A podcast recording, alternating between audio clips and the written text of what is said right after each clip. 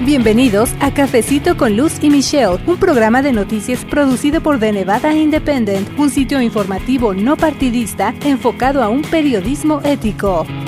Con mucho gusto les doy la bienvenida a un episodio más de Cafecito con Lucy Michelle. Este es el podcast en español de The Nevada Independent. Si usted no nos conoce, le invito a que vaya al internet y nos encuentre como The Nevada Independent en español. Somos un sitio de noticias sin fines de lucro y estamos transmitiendo y reportando desde Nevada. Tenemos un equipo en el sur, donde estamos en Las Vegas, y también en el norte del estado de Plata. Bienvenidos a un episodio más con un resumen de lo que sucedió en la octogésima sesión legislativa estatal. Usted en episodios anteriores va a encontrar mucha información de toda la cobertura que estuvimos haciendo durante los 120 días que duró esta sesión, qué propuestas de ley se abordaron, cuáles llegaron hasta el escritorio del gobernador, cuáles fueron las que causaron más controversia, más debate, cuáles no se aprobaron y también cuáles fueron los temas, digamos, más destacados dentro de esta sesión legislativa que estuvo muy enfocada en temas de educación principalmente. Así que le invito a escuchar este nuevo episodio que grabamos precisamente mi compañera Michelle Rindels y yo allá en el norte del estado a un día de que concluyera la octogésima sesión legislativa estatal. Les saluda Luz Gray, yo soy editora asociada y me encuentro justamente en la capital del estado con mi colega reportera Michelle Rindels, la otra voz de este cafecito. ¿Qué tal Michelle? Muy bien, Luz, ¿y tú? Contenta de que ya terminó esta sesión legislativa. Usted si está escuchando el programa por primera vez, dice, ¿de qué nos están hablando? Pues justamente de eso se va a tratar el programa de hoy. Le vamos a platicar por qué durante prácticamente estos 120 días le hemos estado informando en cada programa lo que pasa aquí en la capital del estado, de qué se trata esta sesión legislativa y por qué es tan importante para usted que nos está escuchando. Así que Michelle, tenemos mucho que informar porque decimos es un resumen de 120 días de trabajo y también hablar de que pues es una sesión histórica. Pero ¿qué te parece si empezamos a platicar un poco a la comunidad acerca de lo que significa una sesión legislativa? ¿Qué es? ¿Por qué es tan importante para los nevadenses? ¿Y por qué nosotros le estamos poniendo tanto énfasis en informarle a la comunidad, ¿no? Sí, Luz, uh, la sesión legislativa pasa cada dos años y dura por 120 días. Todos los 63 legisladores electos se reúnen en Carson City, en el norte de Nevada, por ese tiempo y hacen leyes que van a afectar a todo el estado. Están decidiendo las tasas de impuestos y cuánto dinero van a gastar en la educación pública, temas de salud y temas de seguridad pública, todo eso tienen gran cantidad de control acerca de las vidas de los nevadenses. Definitivamente, y eso lo vimos y bueno, si usted que nos escucha en algún momento tiene la oportunidad de conocer ahora sí que esta otra parte de Nevada, acá en el norte, y puede viajar en auto, puede venir en avión, le invitamos a, a que vaya, se detenga y visite nuestro edificio de la legislatura estatal para que se familiarice con todo lo que pasa. Es un proceso fascinante, son jornadas muy largas y bueno, nosotros que tenemos la oportunidad, Michelle, de informarle a la comunidad en español, lo que pasa es, pues somos ahora sí que esa voz,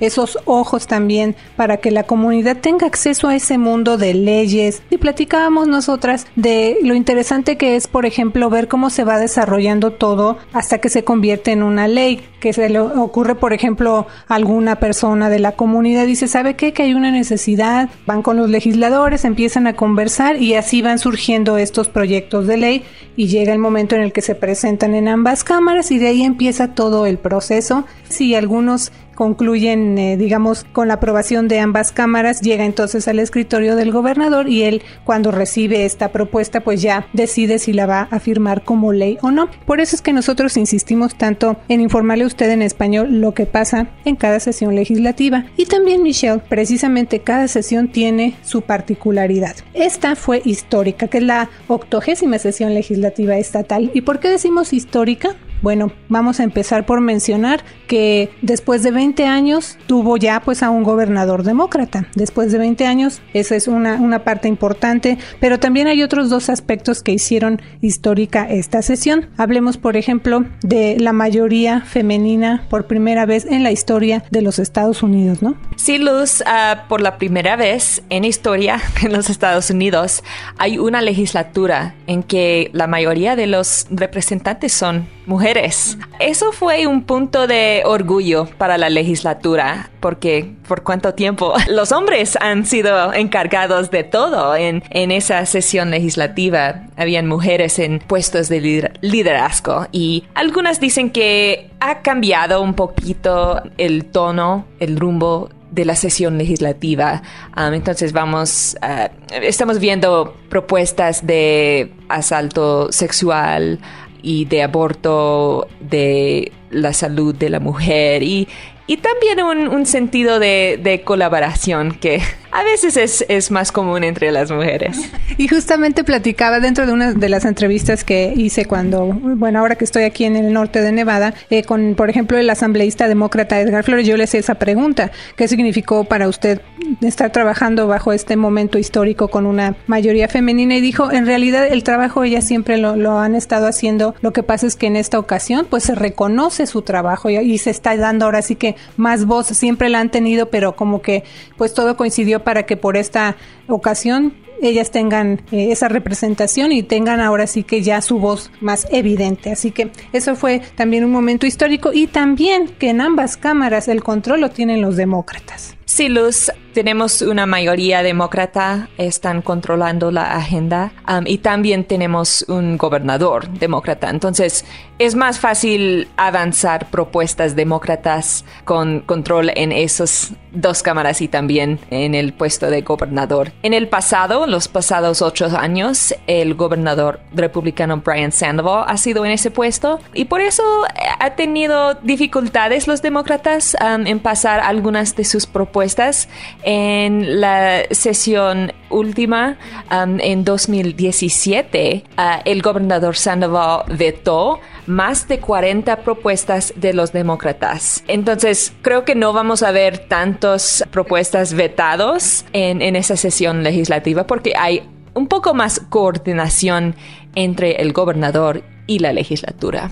Y ya que estamos hablando de este tema, Michelle, me gustaría comentarle también a usted que nos escucha, esta ya es tu cuarta sesión legislativa y las anteriores, como mencionas, pues han estado con el gobernador republicano. ¿Tú notaste alguna diferencia como reportera en esta sesión ya bajo, digamos, control demócrata en ambas cámaras y también bajo el gobernador demócrata también? Estamos viendo algunas propuestas que son más favorecidos entre los demócratas. Uh, un ejemplo es aumentar el salario mínimo. Para grupos de negocios como la Cámara de Comercio y, otros grupos más conservadores. Ellos no quieren que el Estado aumenta el salario mínimo porque dicen que va a poner uh, límites en los negocios y, y, esa es una un decisión que necesita hacer el negocio y no el Estado. Ah, pero en esta ocasión, en esa sesión legislativa,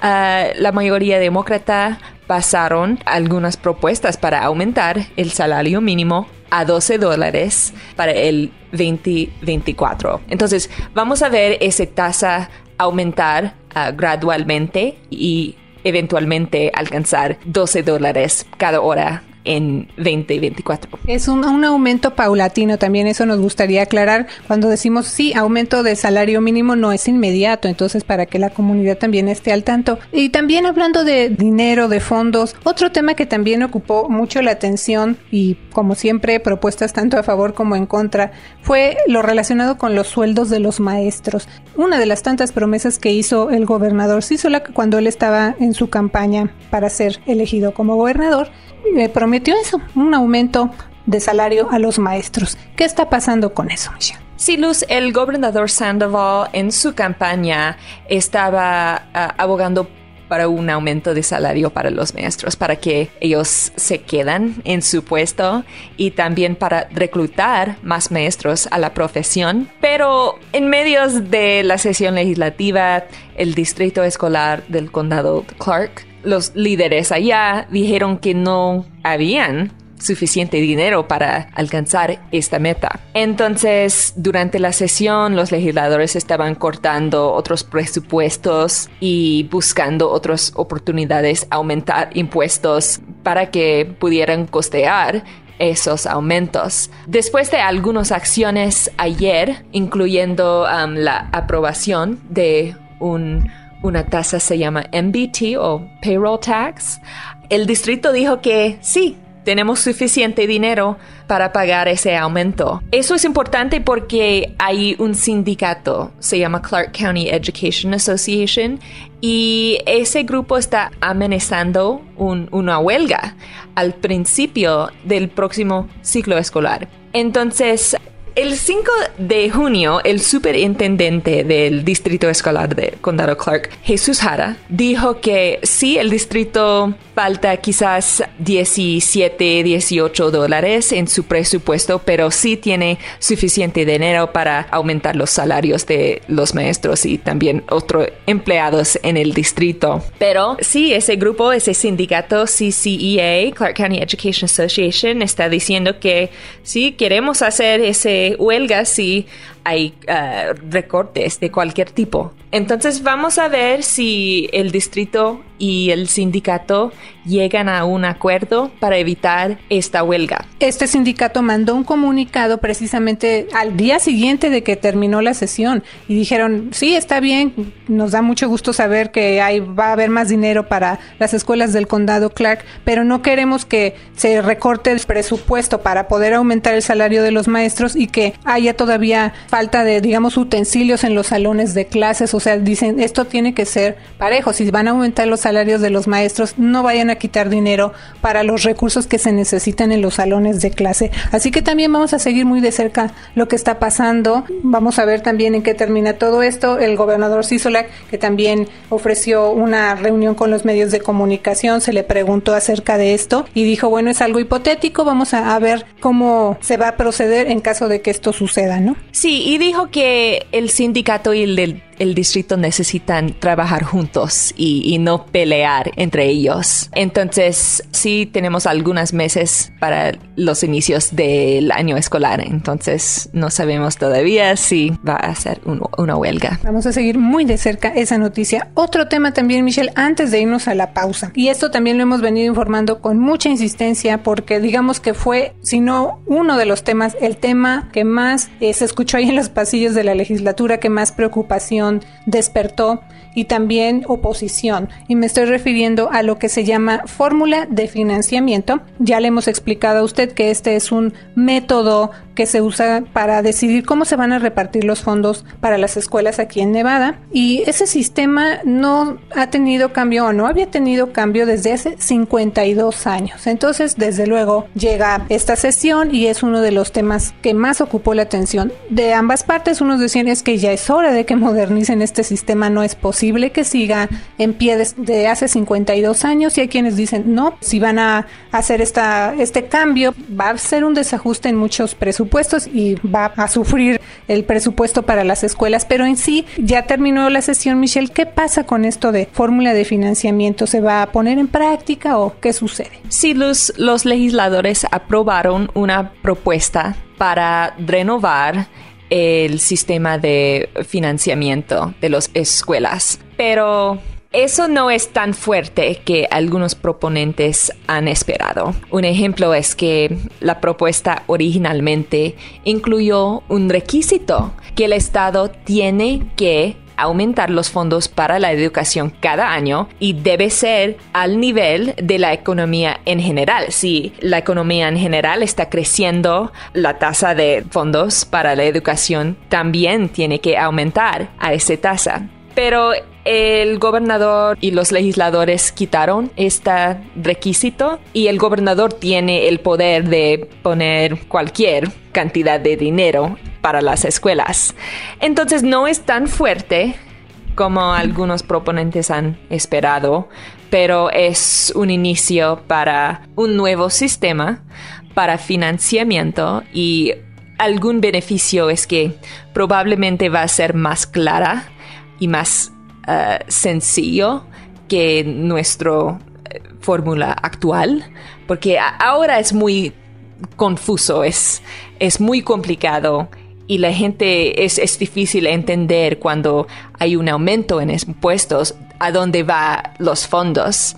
a veces no están yendo a las escuelas y, las escuelas no ven exactamente un, un, aumento en sus presupuestos. Y también la pregunta que está al aire es, muchas personas dicen, bueno, ¿cuándo le van a aumentar el salario de los maestros? Entonces todo este tema relacionado con la fórmula de financiamiento tiene que ver con eso, con todo el dinero para las diferentes áreas de la educación aquí en el estado de Plata. Ya dijimos que es importante porque es un cambio histórico. Desde hace 52 años este método de repartición de fondos para las escuelas no había tenido ninguna modificación y ahora que termina esta octogésima sesión legislativa estatal, ya hay noticias entonces de que esta fórmula pues se, va a hacer una realidad, ¿no? Pero también importante mencionar que no va a ser algo rápido, se, va a tomar tiempo. Y también tú estuviste siguiendo muy de cerca todo este proceso de la propuesta de enmiendas que hubo. Si quieres a lo mejor comentar un poquito de lo complicado que fue darle forma a esta propuesta de ley. Sí, los legisladores han han sido trabajando desde, desde años para renovar la fórmula de financiamiento. Ellos quieren que los estudiantes con más necesidades tienen más recursos. Por ejemplo, si un estudiante está aprendiendo inglés, necesita uh, quizás una otra persona para ayudar ayudarle con la lectura um, o necesita un preschool, un programa de preschool o quizás más semanas de, escuela e, en el verano. Entonces, el Estado han tratado de aumentar recursos. Se llama weighted funding, eh, cuando más fondos va para los estudiantes con más necesidades. Eso es un parte de la nueva fórmula. Y también los legisladores quieren un sistema que es más claro para que cuando hay un aumento en impuestos para las escuelas, ese dinero claramente va a las escuelas y el público puede verlo. También tuvimos la oportunidad de asistir a una reunión informativa que realizó el gobernador de Nevada, Steve Sisolak, con los medios de comunicación y desde luego pues se le preguntó acerca de la fórmula de financiación. ¿Qué dijo? ¿Cuál es su perspectiva? Sí, Luz, el gobernador no aprobó un parte de la propuesta que dijo que él tenía aumentar la tasa de, fondos para la educación, al menos a la tasa de crecimiento en la economía.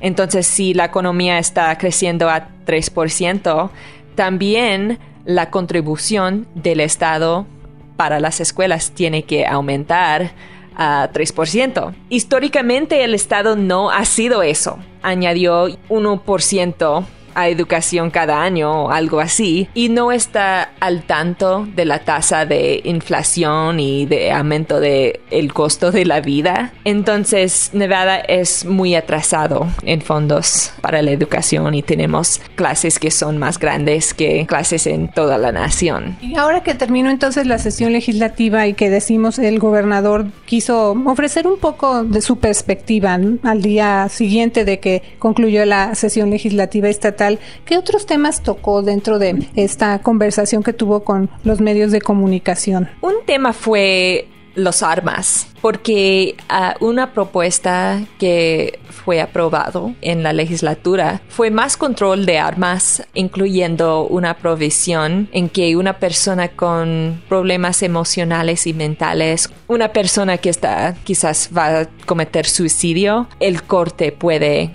incautar sus armas entonces, también esta propuesta prohíbe lo que se llama bump stocks. Es un dispositivo que hace que las armas disparen más rápidamente, como un, una arma automática. Entonces, eh, el gobernador nos dijo que él va a firmar esta propuesta como ley. Entonces, los nevadenses van a ver más eh, leyes en control de los armas. Y eso es una respuesta después del tiroteo de 1 de octubre. Hay una legisladora, la asambleísta Sandra Jauregui, que estaba allá cuando había el tiroteo y ella fue la líder de ese movimiento en la legislatura para prohibir dispositivos como los bump stocks y renovar las leyes para que haya más control de armas. Esa es una de las noticias que tenemos para usted de la legislatura, esta propuesta que se llama AB 291 y que como ya le mencionamos la patrocinó la asambleísta demócrata Sandra Jauregui, sobreviviente del el tiroteo del 1 de octubre en Las Vegas y también dentro de, de lo que se va a ver de estos cambios es que esta propuesta también busca que haya sanciones penales para quienes almacenen de manera negligente un arma de fuego que podría estar al alcance de los niños y esta eh, descripción que tú hacías de las personas que muestren una conducta de riesgo, la traducción sería como una alerta roja. Entonces ahí es donde también se va a encontrar esa modificación y también les reportamos a ustedes cuando se estaba discutiendo la votación de esta propuesta había afuera de la legislatura grupos pro armas, grupos que le pedían al gobernador Cisola que vetara esta propuesta, pero el bueno, el resultado es eso, la noticia es esa, esta propuesta entonces ya va a ser firmada como ley, ¿no? Sí, Luz, había mucha polémica porque hay grupos que están muy fuertes y están en pro de los derechos de armas. Dicen que sí es en la Constitución el derecho de tener armas y no quieren que hay ninguna ah, restricciones en sus derechos. entonces es un balance entre la seguridad del público y también los derechos que están en la Constitución y habían muchas personas que estaban testificando a favor y en contra de estas propuestas de control de armas. Y eh, específicamente también, Michelle, ya que casi se nos acaba el tiempo, así como hablamos de algunas de las propuestas que sí pasaron, que se van a firmar como ley, también hay que hablar de las que se quedaron ahí a medio camino, como se dice comúnmente. ¿Nos puedes decir algunas de estas propuestas que no avanzaron? Sí, Luz, un ejemplo es que habían un esfuerzo para subir la edad de fumar desde 18 hasta 21. Entonces, un, joven de 18 años ahora puede comprar ah, cigarrillos en una tienda, pero necesita eh, tener 21 años para comprar alcohol. Entonces, los legisladores estaban tratando aumentar la edad para, para, fumar. Pero eso fue un esfuerzo al final de la legislatura y no había suficiente, ah, suficiente tiempo para pasarlo, entonces está en medio camino. Ahí se quedó esa propuesta a medio camino y se me está ocurriendo también otra que reportamos, otra propuesta de ley que tenía que ver con algo que se traduce como vapeo o vaping. También otra propuesta interesante y decíamos que pues es de interés para los padres de familia sobre todo porque tiene que ver con cuando se inhala este humo de los cigarrillos electrónicos y que como tienen una apariencia digamos que no, no se ve como un cigarro tradicional y que tal vez es como de más fácil acceso, muchos jóvenes y también niños están inhalando y fumando estos cigarrillos electrónicos. ¿De qué se trataba esa propuesta y qué pasó? Sí, Luz, el número de jóvenes que están usando esos cigarrillos electrónicos está creciendo muy rápidamente. Son muy populares, especialmente entre las secundarias y, y, también entre jóvenes que son más jóvenes que eso. Y la legisladora demócrata Julia Ratty quería poner un impuesto en cigarrillos electrónicos de 30% y eso fue aprobado. Ella quiere que los impuestos son tan altas que el precio no es atractivo y es demasiado caro para los jóvenes y que menos personas están fumando. Cigarrillos ya tienen un impuesto bien alto, pero esos cigarrillos electrónicos, porque son una tecnología nueva, ellos no tienen impuestos en el estado de Nevada. Entonces eso va a ser un cambio importante para la gente que están lo que se llama vapeando. Y también, Michelle, ya que te digo, se nos acaba el tiempo, quisiéramos seguir informando a la comunidad porque en 120 días ya dijimos muchas propuestas de ley, pero ¿hay alguna otra que se haya quedado atorada en el camino, Michelle? No sé, me acuerdo de una que reportamos acerca de la edad para contraer matrimonio de menores de edad. Muy polémica también. Sí, Luz, Nevada no tiene un límite en, matrimonios. Los jóvenes pueden casarse si tienen ah, permiso de sus padres, pero los legisladores querían subir la edad de casarse. La ley ahora, después de la sesión legislativa, va a ser que necesita tener 18 años para casarse o puede ah, tener 17 si tienen permiso de sus padres, pero los jóvenes que son menores de eso no se pueden casar. Otra propuesta que está en medio camino es un esfuerzo para tener una biblioteca en cada escuela los legisladores querían que cada escuela tiene libros para los niños, ah, pero no todo, no toda escuela tienen, tienen una biblioteca y ah, el esfuerzo falló en la legislatura. Entonces, ah, muchas escuelas tienen bibliotecas, pero algunos no. Y vamos a ver si en la próxima sesión los legisladores deciden poner más dinero a ese proyecto.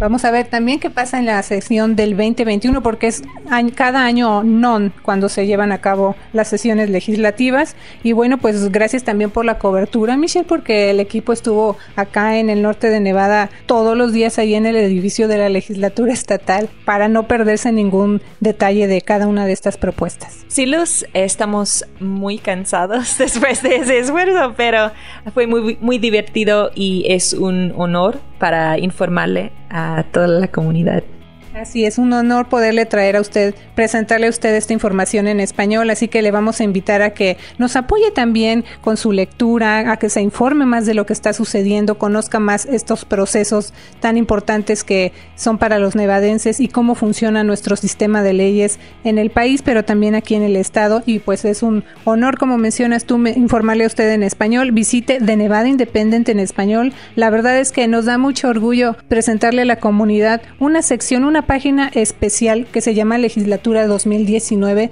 completamente en español. Allí puede usted ver incluso las fotos de los legisladores para que usted los conozca, sepa quiénes son, a qué se dedican, sus propuestas, en fin, es una página completamente en español. Incluso puede usted localizar allí propuestas de ley. Si usted dice, ah, yo, yo más o menos me acuerdo de alguna, cómo se llama, de qué se trata y qué pasó con esa propuesta, ahí la va a poder buscar. Así que muchas gracias por haber escuchado Cafecito con Lucy Michelle con este resumen de lo que pasó en la octogésima sesión legislativa estatal y le vamos a seguir informando también y a pedirle que nos visite en The Nevada Independent en español. Mi nombre es Luz Gray, yo soy editora asociada. Muchas gracias por escucharnos y ya sabes, siempre le deseo que tenga una semana llena de éxito. Gracias Luz y gracias a todos nuestros radio escuchas. De Nevada Independent en español, nuestro estado, nuestras noticias, nuestra voz.